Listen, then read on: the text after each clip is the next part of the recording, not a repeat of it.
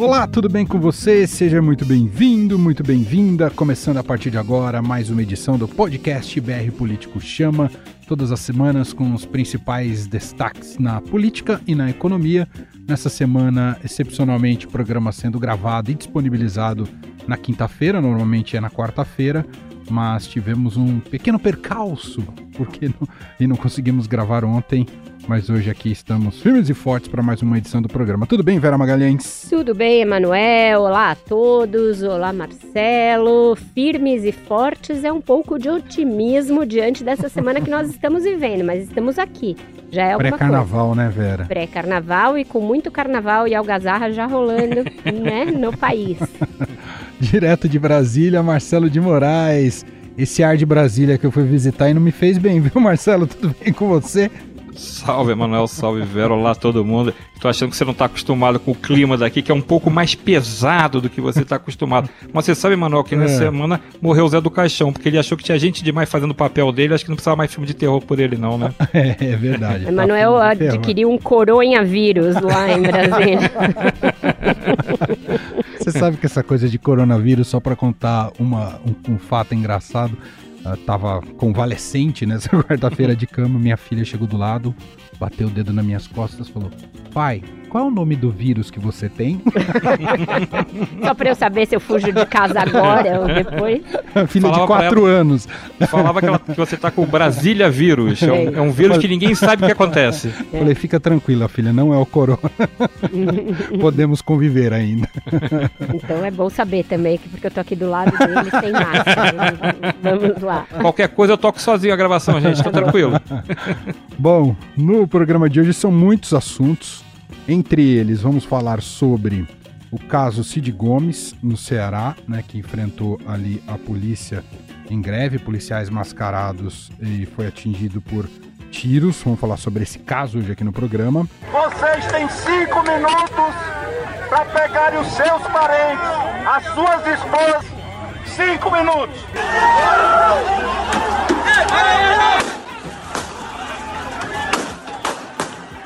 No outro bloco, declaração do ministro do Gabinete de Segurança Institucional, general Heleno, causou inúmeros problemas em relação ao Congresso, com reações fortes né, do, do parlamento. Uma pena que o ministro, com tantos títulos, né, é, tenha se transformado num radical ideológico contra a democracia, contra o parlamento. Muito triste. Também nessa edição aqui do BR Político chama Bolsonaro mais uma vez é, comprando crises desnecessárias e essa gravíssima, né, fazendo é, insinuações é, e ofendendo a jornalista Patrícia Campos Melo da Folha de São Paulo, que também gerou uma comoção toda no país. Ele tinha do assédio da jornalista, mas dele, ela queria, ela queria um furo, ela queria dar um furo a, a, a qualquer preço contra mim. São alguns dos assuntos, eu falo são alguns dos assuntos porque temos outros ao longo desse BR Político Chama que já começou. BR Político Chama. O que você não pode perder na política e na economia. Com Vera Magalhães, Marcelo de Moraes e Emanuel Bonfim.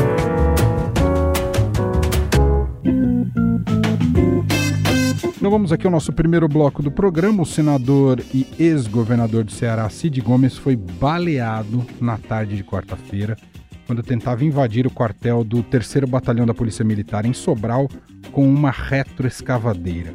Sua intenção era romper o bloqueio de policiais grevistas do Estado. Após o episódio, o ministro da Justiça Sérgio Moro autorizou o envio da Força Nacional de Segurança Pública para o Ceará, a pedido do atual governador Camilo Santana. Policiais e bombeiros cearenses deram início à greve para exigir reajuste salarial. Vera Magalhães, um senador licenciado que tenta romper ali uma greve com uma retroescavadeira e esses é, homens encapuzados atiram nele. A gente chegou no fundo do poço, né, Vera? A gente chegou no fundo do poço, não tem ninguém certo nessa história mas você tem aí algumas escalas de gravidade. Tentativa de homicídio sendo a mais grave de todas, né? Duas balas de verdade. Havia no início uma é, informação de que eram balas de borracha, mas logo ficou evidente que o senador foi de fato baleado, que caracteriza uma tentativa de homicídio.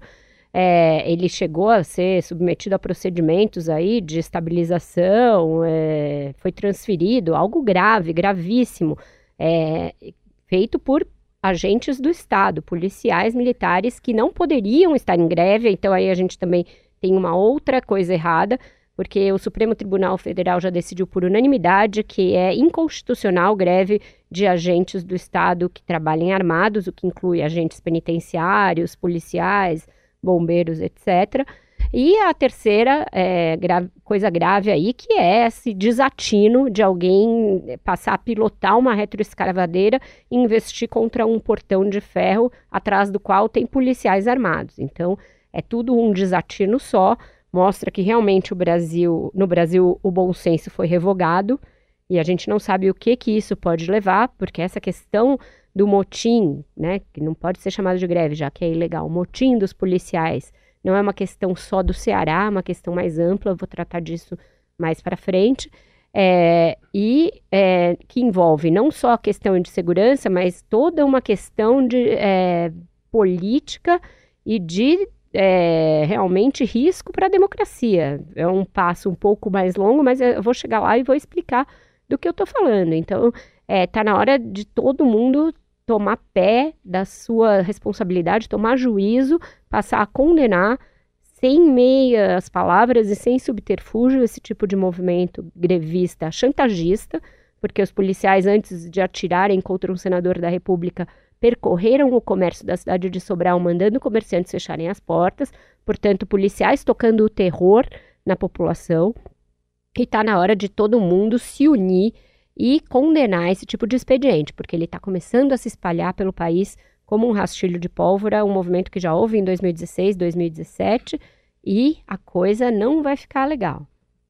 Marcelo, enquanto isso, em Minas Gerais, o governador Romeu Zema concedeu, atenção, Marcelo, 41,7% de reajuste no salário da categoria no estado de Minas Gerais. O valor será escalonado em três anos o impacto anual do aumento será de 5 bilhões e 600 milhões de reais nas contas do governo mineiro. Queria um patrão como esse, né, Marcelo? Ele podia escalonar até em três séculos, que continua sendo, sendo alto esse valor. Um Estado quebrado, o Estado de Minas Gerais não consegue é, pagar os salários é, em dia, ele tem dificuldade de, de pagar as contas, porque não é, vamos lá, a, culpa não é do cara só que está agora, o cara que está agora administra uma bomba que, que ganhou no colo, porque as administrações anteriores quebraram Minas Gerais, como os estados todos estão quebrados. Você vai pegar um monte de estado é, passando o chapéu e com o pires na mão porque está sem dinheiro. Agora, como é que você topa? E aí você falou do patrão. Que patrão é esse que topa dar um aumento de 41% para os trabalhadores?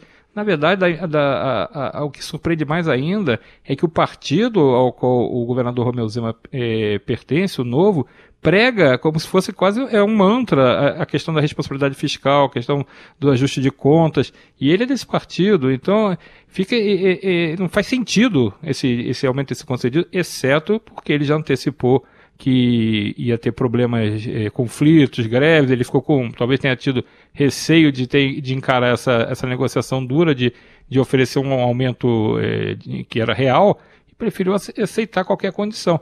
É um, um escândalo. E só voltando nessa história do, do do, da, da retroescavadeira, Cid sua retroescavadeira contra os policiais.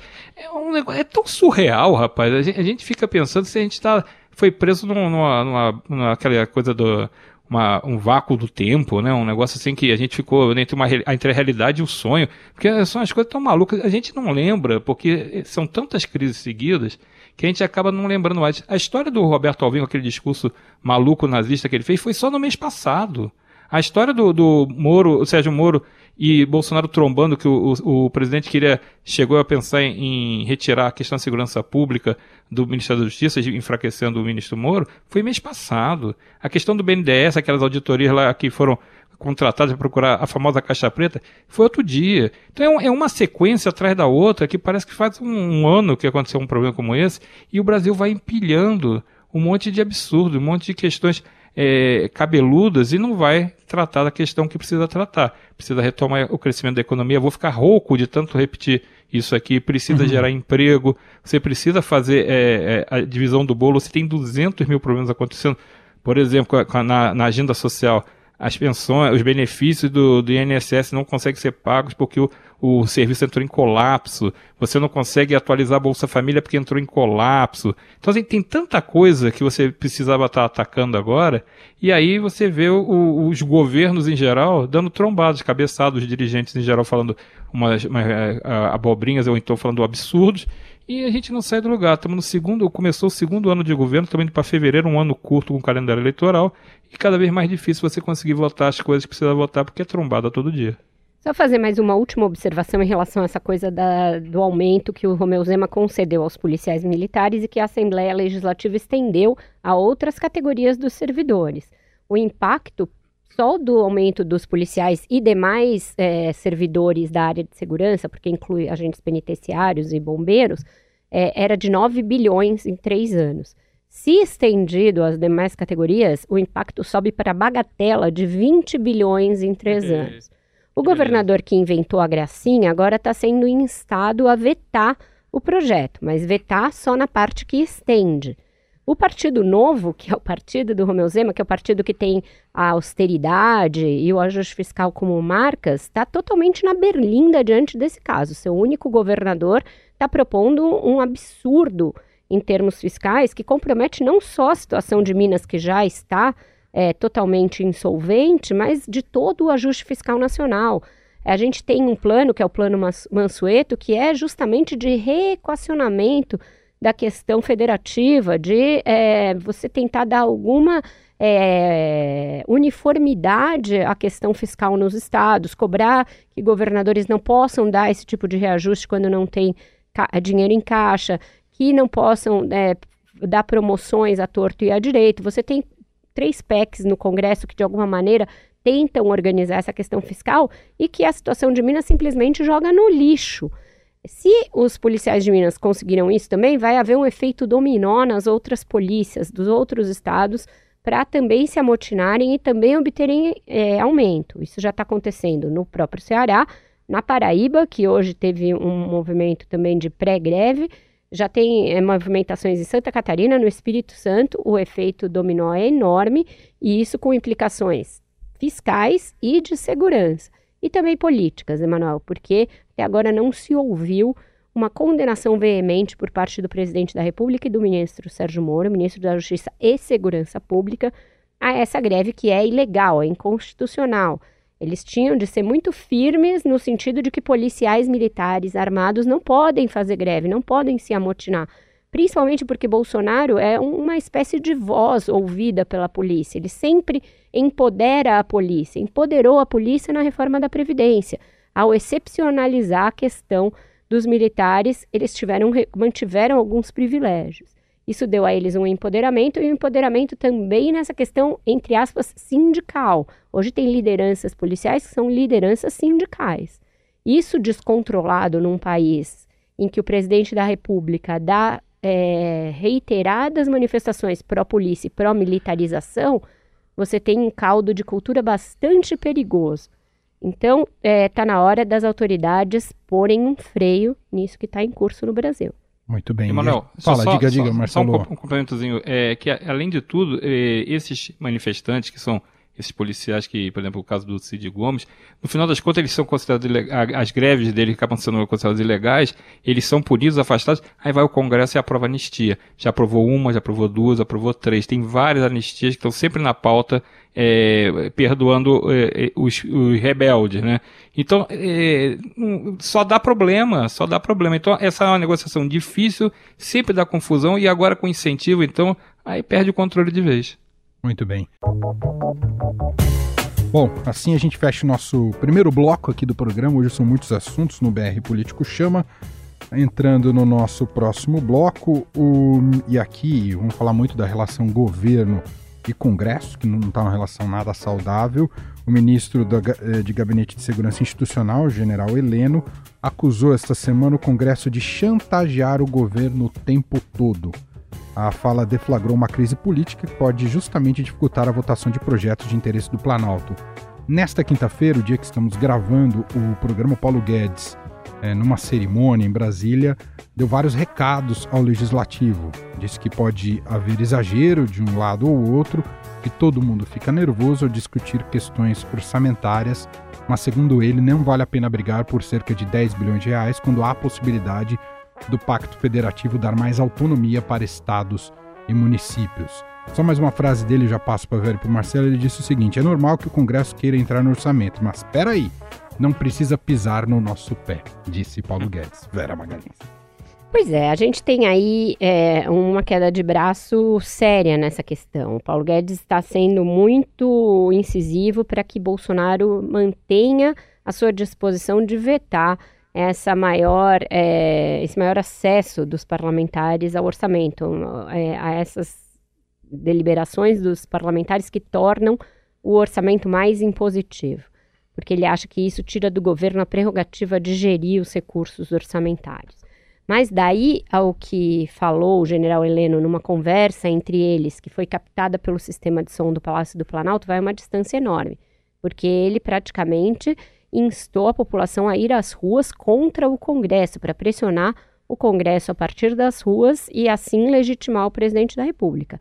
Uma conclamação, aliás, que já surtiu efeito, porque movimentos como o Movimento Brasil Conservador já estão convocando manifestações para o dia 15 de março em todo o país para apoiar o Bolsonaro e ser contra o Congresso. Então você tem um, uma pessoa que é responsável pela inteligência do país, que até o mês passado estava condenando a possibilidade de haver manifestações contra o governo no país, dizendo que é, se houvesse aqui uma situação como a do Chile, seria muito forte a repressão, e agora fazendo o papel contrário, instando as pessoas a irem às ruas. Quer dizer que protesto a favor, entre aspas, né? Porque não existe protesto a favor, mas manifestação a favor pode. É só essa que o governo deixa acontecer. Você percebe, Manuel? A cada dia se escala um patamar é, do tipo de é, abuso e de autoritarismo que a população está disposta a aceitar como natural. Não é natural. Não é natural que o chefe da inteligência do governo, de um palácio que está quase 100% militarizado hoje em dia, inste uma parcela da população a ir às ruas defender o presidente contra o Congresso. Porque, no limite, você está dando margem a um discurso de que o Congresso deve ser fechado porque é ilegítimo. E já tem gente é, indo a esse segundo passo. O neto do ex-presidente João Batista Figueiredo está hoje nas redes sociais falando que temos o caldo para uma nova revolução. Revolução é uma palavra dele. Revolução é a palavra que as pessoas que foram pró-golpe, golpe militar, usam para minimizar o que houve em 1964. Então a gente precisa ficar muito atento a isso. Os congressistas reagiram prontamente, o Rodrigo Maia, o Davi Alcolumbre, houve uma reação bastante forte. Mas essas coisas não são incidentais, não são acidentes. Ah, o ministro foi flagrado. Sim, foi flagrado dizendo o que ele de fato pensa. Uhum. Marcelo de Moraes, uh, queria não só seu comentário sobre isso, mas já vou colocar aqui mais uma informação importante que envolve o Congresso também já que o ministro Paulo Guedes vem defendendo as reformas, Pacto Federativo e a reforma tributária, o Congresso instalou formalmente a comissão mista da reforma tributária, que será formada por 25 deputados e 25 senadores. Segundo o presidente da comissão, o senador Roberto Rocha, a intenção é concluir o texto em 45 dias. Assim, a votação poderia acontecer ainda no primeiro semestre. Pontos divergentes da proposta podem ser retirados ou encaminhados via lei complementar esse é mais um sinal que a autonomia vem sendo toda, uh, o protagonismo vem sendo todo do Congresso até agora nessa relação com o governo, Marcelo? É, sem dúvida, e no caso da reforma, mais ainda. A reforma tributária, se sair, eu ainda acho que tem muita, muito chão para andar, para caminhar, para conseguir a proposta é, realmente ser aprovada, mas é, ela está saindo por causa do esforço e do empenho dos deputados e dos senadores, como foi o caso da reforma da Previdência porque a proposta do governo é, não foi enviada nunca, e desistiu-se até de enviar a proposta e mudou-se o modelo de, de, cooperação que o governo federal pode fazer para a discussão da reforma tributária.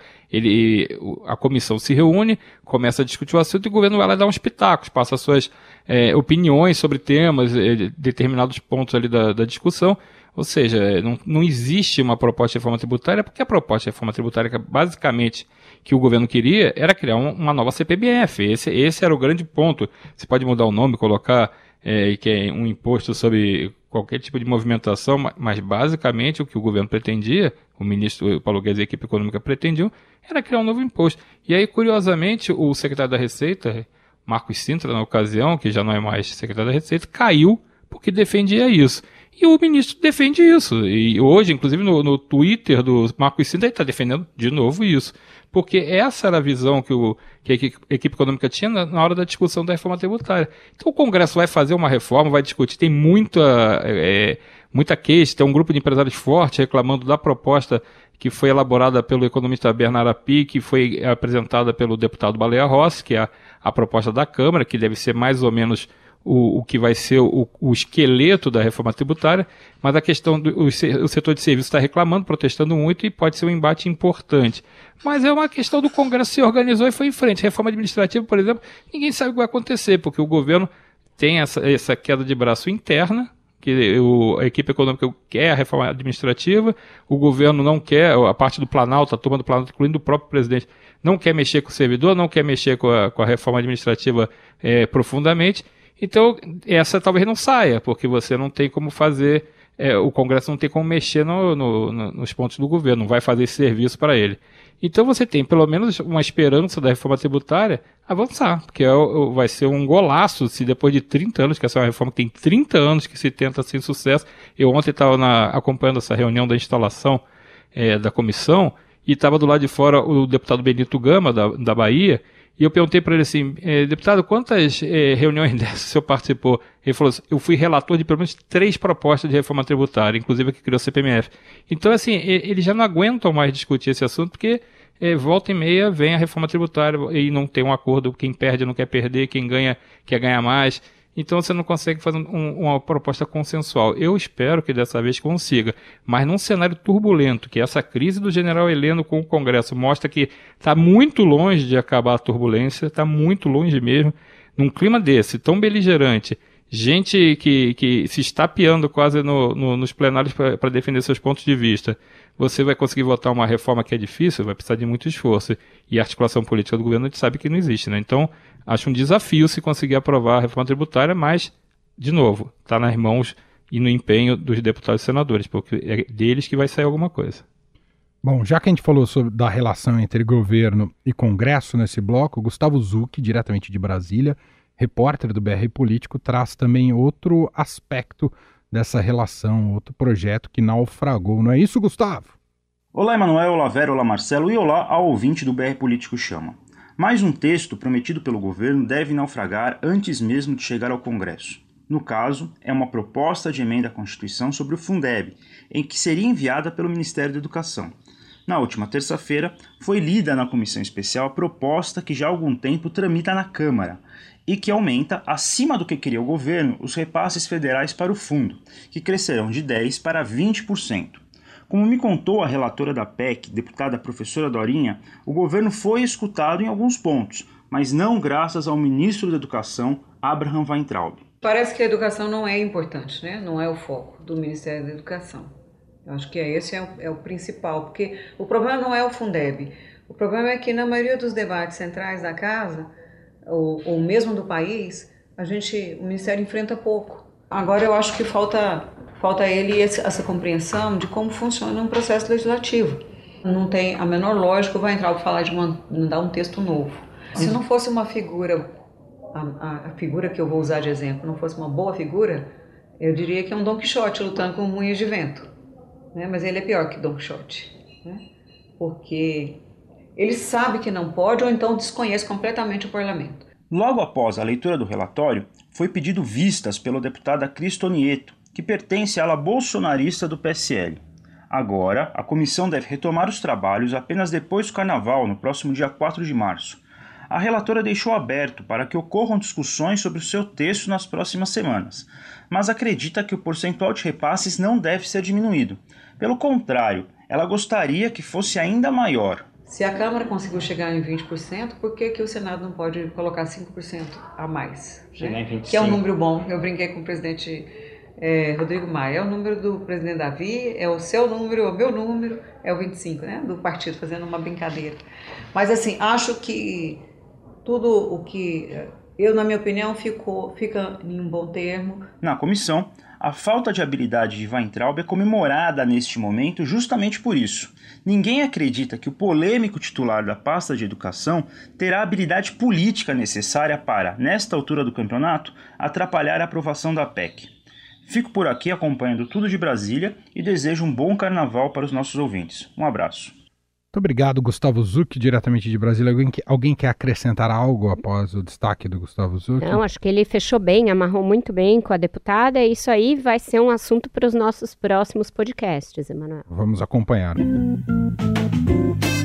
Bom, entrando no último bloco aqui do nosso programa, aqui o BR Político chama, com Vera Magalhães e Marcelo de Moraes, vamos falar do presidente Jair Bolsonaro e suas declarações né, que sempre acabam gerando as mais diversas crises, crises generalizadas e que se agravam. O presidente fez insinuações sexuais e ofendeu a jornalista Patrícia Campos Melo, da Folha de São Paulo, na última terça-feira ao comentar o depoimento do ex-funcionário da agência de disparos em massa por WhatsApp, Hans River, na CPI das fake news. Na semana passada, River afirmou que Patrícia havia se insinuado para ele em troca de uma reportagem sobre envios de mensagens durante as eleições de 2018 declarações de Bolsonaro, a declaração de Bolsonaro gerou reações de repúdio de diversos profissionais de imprensa, políticos e associações. Eu soma isso, Vera, né, essa retórica inflamada sempre, ou descontrolada do Bolsonaro, ele também jogando outra crise no ar ao comentar se Paulo Guedes sairia ou não sairia do governo, sem que isso estivesse, digamos, numa pauta ou fosse um assunto propriamente dito. Essas duas coisas no mesmíssimo dia, né, Emanuel? Foi um dia em que ele estava inspirado. Com a declaração em relação à jornalista Patrícia Campos Melo, o presidente claramente feriu o decoro que se espera do cargo e que está previsto entre as obrigações de um chefe de Estado, por exemplo, na lei do impeachment tem lá os crimes contra é, os crimes de responsabilidade por improbidade de um presidente da República, entre os quais faltar com o decoro esperado ao cargo. Ele imputou a uma jornalista algo que ela já desmentiu, que é, é a suposta invenção de uma reportagem para prejudicá-lo. Ela já mostrou documentos que mostram que a fonte da, dela foi o depoente da CPMI das fake news, diferentemente do que ele disse, Hans River do Nascimento. E ele ainda investe contra ela com insinuações de cunho sexual, algo que o próprio depoente fez, que ela também já refutou, ela abriu toda a sua comunicação com a fonte, onde fica muito evidente que ele sim tentou se insinuar para ela e foi rechaçado, foi reprimido. É, então, isso não é papel de um presidente da República. Isso demonstra uma atitude misógina, machista, sexista por parte do presidente, é abjeto e foi repudiado por todos os democratas de várias vertentes e de vários segmentos da sociedade. E mais, começou a ensejar dentro do Congresso uma conversa de setores do parlamento que acham que o presidente já deu munição para a abertura de um processo de impeachment. Existe, inclusive, é, uma representação da rede de outros partidos contra ele por quebra de decoro neste episódio, já protocolada na Procuradoria-Geral da República. Então começou-se a falar em impeachment de forma mais aberta. A capa da revista Isto É dessa semana traz já um, uma exortação a que se abra um processo de impeachment contra Bolsonaro. E isso também permeia todo esse caldo de cultura de militarização do governo, de PMs amotinadas Brasil afora, talvez com incentivo tácito por parte do, do Palácio do Planalto e do governo federal. Então não é bom um caldo de cultura. E veja, não foi a oposição que provocou nada disso. Foi o próprio presidente. O PT estava lá pisando em astros distraídos, preocupado com a situação do Lula, nem aí para a hora do Brasil, totalmente desconectado das grandes pautas. E o Bolsonaro, ele mesmo, vai criando essas crises que enredam o seu governo e a ele mesmo. A questão do Paulo Guedes, o ministro estava descontente por quê? Porque ele próprio deu uma série de declarações infelizes, porque o Bolsonaro segurou a reforma administrativa, porque não tinha nenhuma sinalização de reforma tributária, porque o presidente estava prestes a ceder na questão ali das emendas para o parlamento, o que tornaria, no entender dele, o orçamento ingovernável. Então, tem uma série de frustrações por parte do titular da Fazenda que ele foi tratar numa DR com o presidente. E o presidente tratou de dizer que ele não estava demissionário quando ninguém havia falado que o ministro da Economia estava demissionário. E aí você tem as consequências: o mercado totalmente louco, a previsão de otimismo que havia no início do ano já desapareceu, já existem dúvidas razoáveis quanto à possibilidade de o Brasil crescer 2% nesse ano, quanto à possibilidade de aprovar novas reformas. As nossas exportações de janeiro caíram muito em razão do coronavírus. Então, até aquele, aquela salvaguarda que havia para esse governo maluco, ah, o governo é maluco, mas a economia vai bem, esse mas também vai ficando sem razão de ser. Marcelo de Moraes, uh, algo a acrescentar? Eu queria já colocar mais um aspecto aqui relacionado ao miliciano Adriano, que é outro caso que também complica muito a família Bolsonaro, mas você quer primeiramente dizer algo sobre Jair Bolsonaro e, seu, e sua vocação de autocombustão?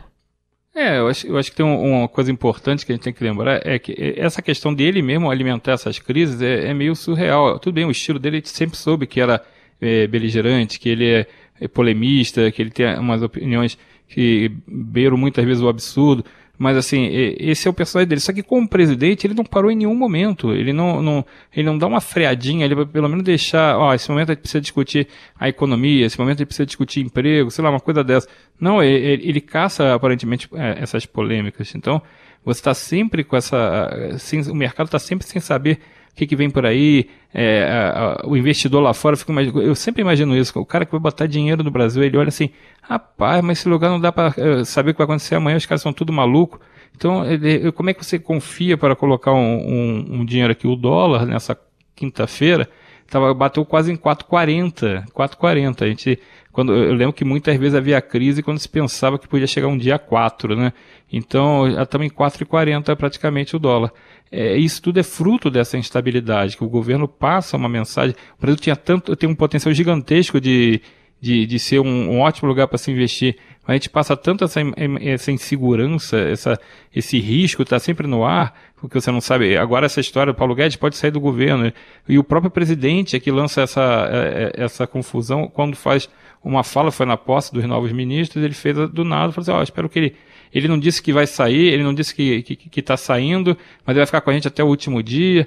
Então é tudo tão confuso e jogado no, no, no caldeirão, é, tão é, sem motivo, que você fica pensando, nossa, qual é a próxima coisa que vai acontecer é, no, no, governo? Né? Qual é a próxima atração desse, desse, desse espetáculo? Porque todo dia tem um negócio para aumentar a confusão. Bom, só já que a gente está no âmbito da, da confusão, esse é um caso que é, cria bastante preocupação ah, no, no, seio da família Bolsonaro, o ex-companheiro do miliciano Adriano Magalhães da Nóbrega na prisão, o vereador do Rio e sargento da Polícia Militar Ítalo Siba, do Avante, afirmou ao jornal O Globo que o senador Flávio Bolsonaro visitou os dois mais de uma vez na cadeia. A família Bolsonaro tem negado que existia uma relação entre eles e o miliciano morto no dia 9 na Bahia. Estadão tentou contato com o, vereador, mas a assessoria dele é, disse que ele não vai falar mais, mas confirmou as, afirmações feitas ao Globo. Ah, o Ciba também disse que Adriano frequentava o gabinete de Flávio na Assembleia Legislativa do Rio, quando o senador era deputado estadual. Vera, esse caso pode chegar, enfim, já tem trazido uma série de constrangimentos para a família Bolsonaro. Uh, o, o, o, que pode sair daí, hein, Vera? Tudo e mais um pouco, Emanuel, porque a partir do momento em que a família inteira do presidente da República mantém relações durante anos com o miliciano Adriano e com sua família, a mãe, é, a mulher e tantos outros, a ponto de empregar no gabinete do Flávio Bolsonaro, agora, é, ao que, é, segundo essa nova acusação, que a gente tem que saber se é verdadeira, a ponto de Flávio Bolsonaro ter visitado o Adriano na prisão, conta do miliciano foi usada para é, passagem de dinheiro do Fabrício Queiroz, é, naquela, naquele esquema lá de trânsito de dinheiro incessante que havia no gabinete do Flávio Bolsonaro. Então a coisa vai ficando muito próxima. A gente teve nessa semana de tantas bizarrices, uma das maiores, que foi um senador da República, senador Flávio Bolsonaro, divulgando no Twitter Verdade. um vídeo de uma suposta autópsia no corpo do miliciano que depois a polícia da Bahia até nega que seja de fato uma autópsia do Adriano, mas querendo dizer que ele foi torturado. A família Bolsonaro tem feito há vários dias muitas tentativas de criar um ambiente preliminar é, de questionamento do que pode vir a partir da autópsia e da perícia nos celulares do Adriano, como a querer fazer uma espécie de habeas corpus preventivo. Ah, podem ter sido é, plantadas conversas e áudios, disse o Flávio Bolsonaro num tom bastante exaltado ao lado do presidente. O presidente já falou desse assunto. Quando que um presidente da República trata da morte de um miliciano procurado pela polícia nos termos e com a preocupação e com a assiduidade com que Jair Bolsonaro fala a respeito desse capitão Adriano. Então é tudo muito esquisito, tudo muito revelador de relações espúrias da família Bolsonaro, aí sim, e não tenho como dizer que não, com a milícia, porque eles já defenderam até a legalização da das milícias e as milícias como uma força auxiliar de segurança, já condecoraram esse Adriano, que é acusado da morte de Marielle e de outros tantos crimes praticados pelo escritório do crime, que é a principal milícia do Rio de Janeiro. É, e o advogado do Bolsonaro, para pôr a cereja nesse bolo maluco, veio a público dizer que é, a morte do Adriano tem que ser mais lamentada que a da menina Ágata, aquela menina de 8 anos que foi morta pela polícia do Rio, e que ele não era um miliciano, que ele era um cidadão honesto. Então a gente está vivendo no terreno da ficção científica quase no Brasil. É, negação da realidade por parte de pessoas que são do entorno do presidente da República. Isso tudo é muito grave. Marcelo, as ligações vão ficando cada vez mais evidentes e claras dessa relação e podem complicar consideravelmente os Bolsonaro, não é, Marcelo? Inclusive no Congresso tem um pedido eh, no Senado para o Conselho de Ética analisar o caso de Flávio Bolsonaro, do senador Flávio Bolsonaro, e pedindo, propondo, a oposição quer, inclusive, a cassação do mandato do senador. Então você consegue ter, por motivos diferentes, você consegue ter os dois conselhos de ética, eh, tanto do Senado quanto da Câmara, cada um analisando casos de denúncias contra os dois dos filhos do presidente Jair Bolsonaro, porque na Câmara Eduardo Bolsonaro foi acusado por conta daquelas falas é, defendendo o AI-5.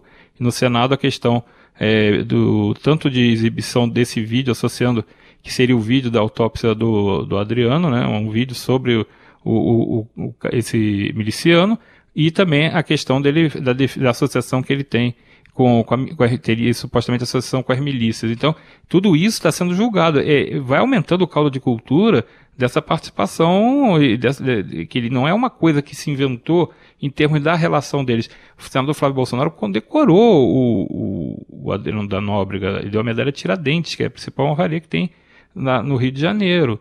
E essa, se for realmente confirmado, é, é, forem confirmadas essas visitas que ele teria feito ao, Adriano da Nóbrega dentro da, da quando ele estava preso, só aumenta, só amplia isso. É um caso muito nebuloso, tem muita coisa para ser é, ainda estudada, descoberta, investigada, tem muito, muita ponta nesse caso. A morte do capitão também tem que ser investigada com muito cuidado. Tem, tem muita coisa para ser para obter resposta ainda nesse caso. Só que é um o, o teor disso aí, é, o potencial que isso tem de político é gigantesco, porque estamos falando da família do presidente da República e o próprio presidente da República.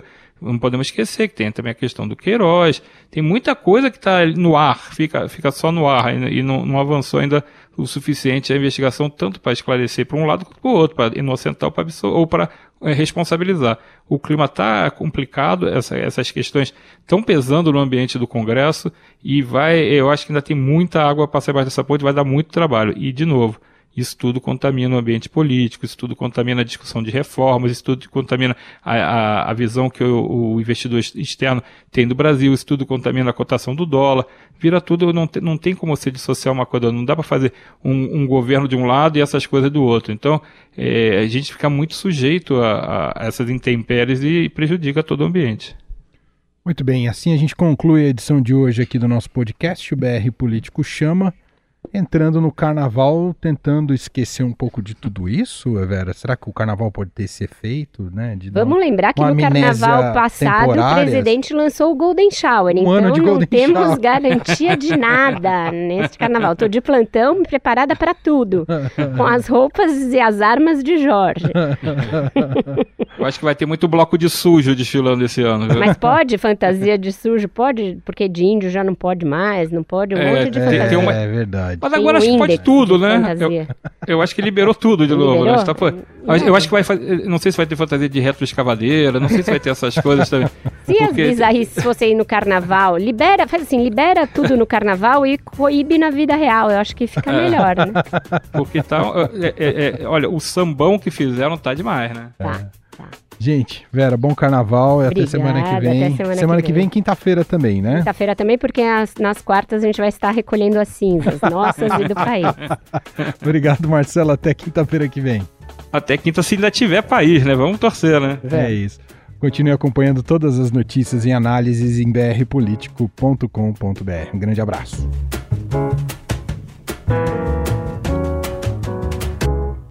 BR Político Chama. O que você não pode perder na política e na economia. Com Vera Magalhães, Marcelo de Moraes e Emanuel Bonfim.